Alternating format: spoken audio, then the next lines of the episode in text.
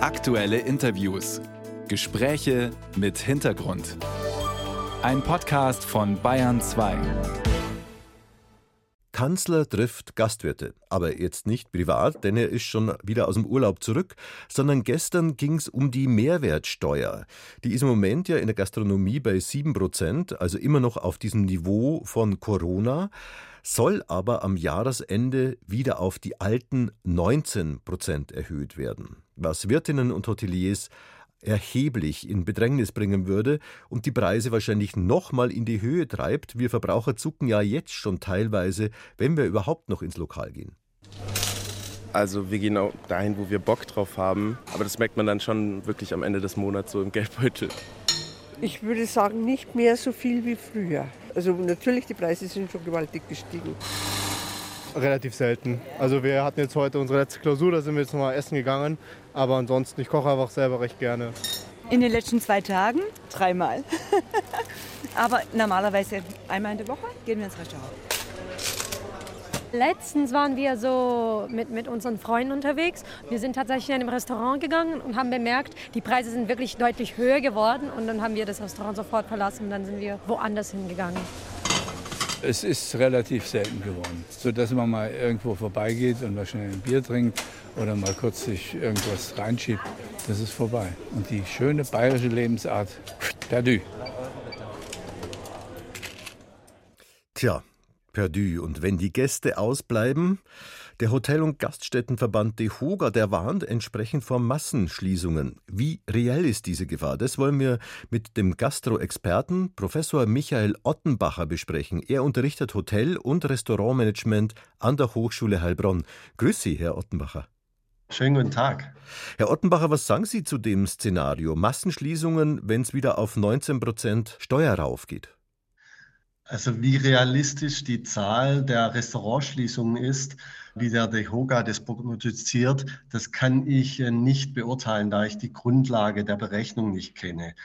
Aber auch ich befürchte, dass sehr viele Cafés, Restaurants und Gasthäuser wegen der Mehrwertsteuererhöhung schließen müssen.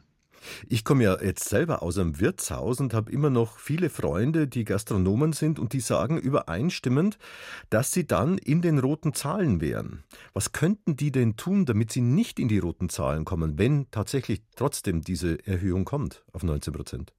Gastronomen sind ja Unternehmer und Unternehmen müssen auch agieren. Also wenn da eine neue Gegebenheit ist, dass einfach die Kosten höher sind, muss ich mich dementsprechend auch mit meinem Angebot anpassen. Und das kann durch mehrere Dinge passieren, dass zum Beispiel die Öffnungszeiten, dass man die besser dosiert, also nicht mehr so viel offen hat, dass einfach auch äh, auf teure Lebensmittel verzichtet wird, dass das Angebot auf der Speisekarte reduziert wird. Das wären einige Möglichkeiten, um mehr Effizienz zu bekommen. Und was sagen Sie zu einer Erhöhung der Preise, also an die Weitergabe an die Kundinnen und Kunden? Auch jetzt vor einigen Monaten, wo wir die Inflation hatten und mit den hohen Energie- oder aber auch mit den Lebensmittelkostenerhöhungen, da hatte die Gastronomie deutlich angezogen mit den Preisen. Allerdings sind die Preise nicht eins zu eins äh, umgesetzt worden, nur teilweise. Und das wird voraussichtlich auch jetzt, wenn die Mehrwertsteuer wieder kommt, auch wieder passieren, dass das nicht eins zu eins umgesetzt wird, sondern wahrscheinlich nur etwa 80 Prozent. Im Allgemeinen muss man wissen, dass die Gastronomie eine sehr geringe Gewinnmarge hat von circa drei Prozent. Und da ist natürlich so eine Erhöhung ganz schwerwiegend.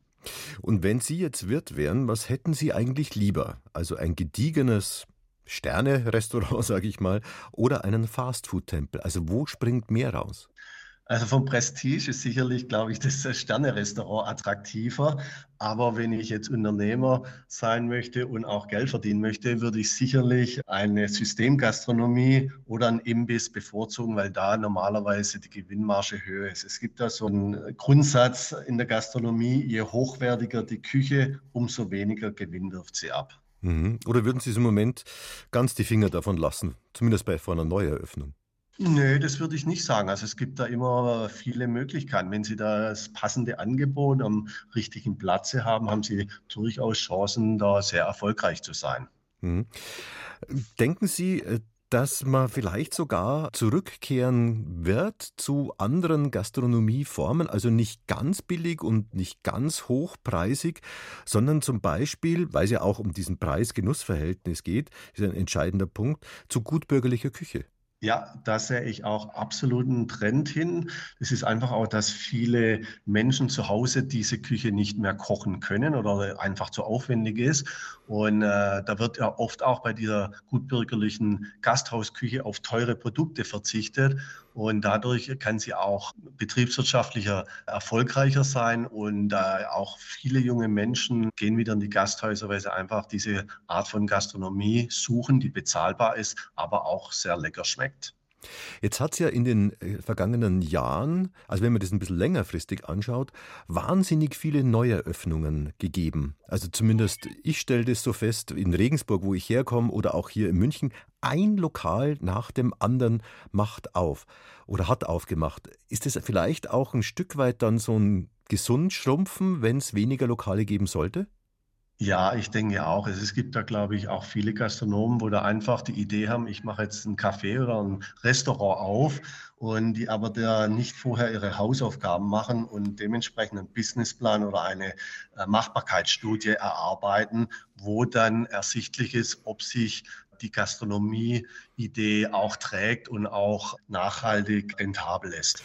Und hätten Sie jetzt als Gastro-Experte und Professor für Hotel- und Restaurantmanagement ein Konzept, wo Sie sagen würden, das würde ich jetzt im Moment als sehr zukunftsträchtig anschauen?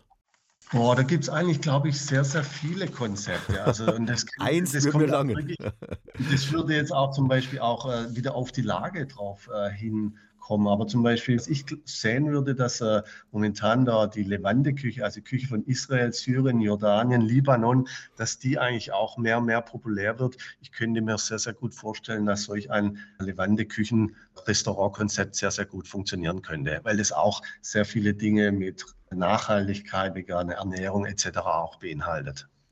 Professor Michael Ottenbacher, Gastro-Experte war das hier auf Bayern 2. Letzter Tipp von Ihnen, kommt die Erhöhung von 7 auf 19 Prozent Mehrwertsteuer?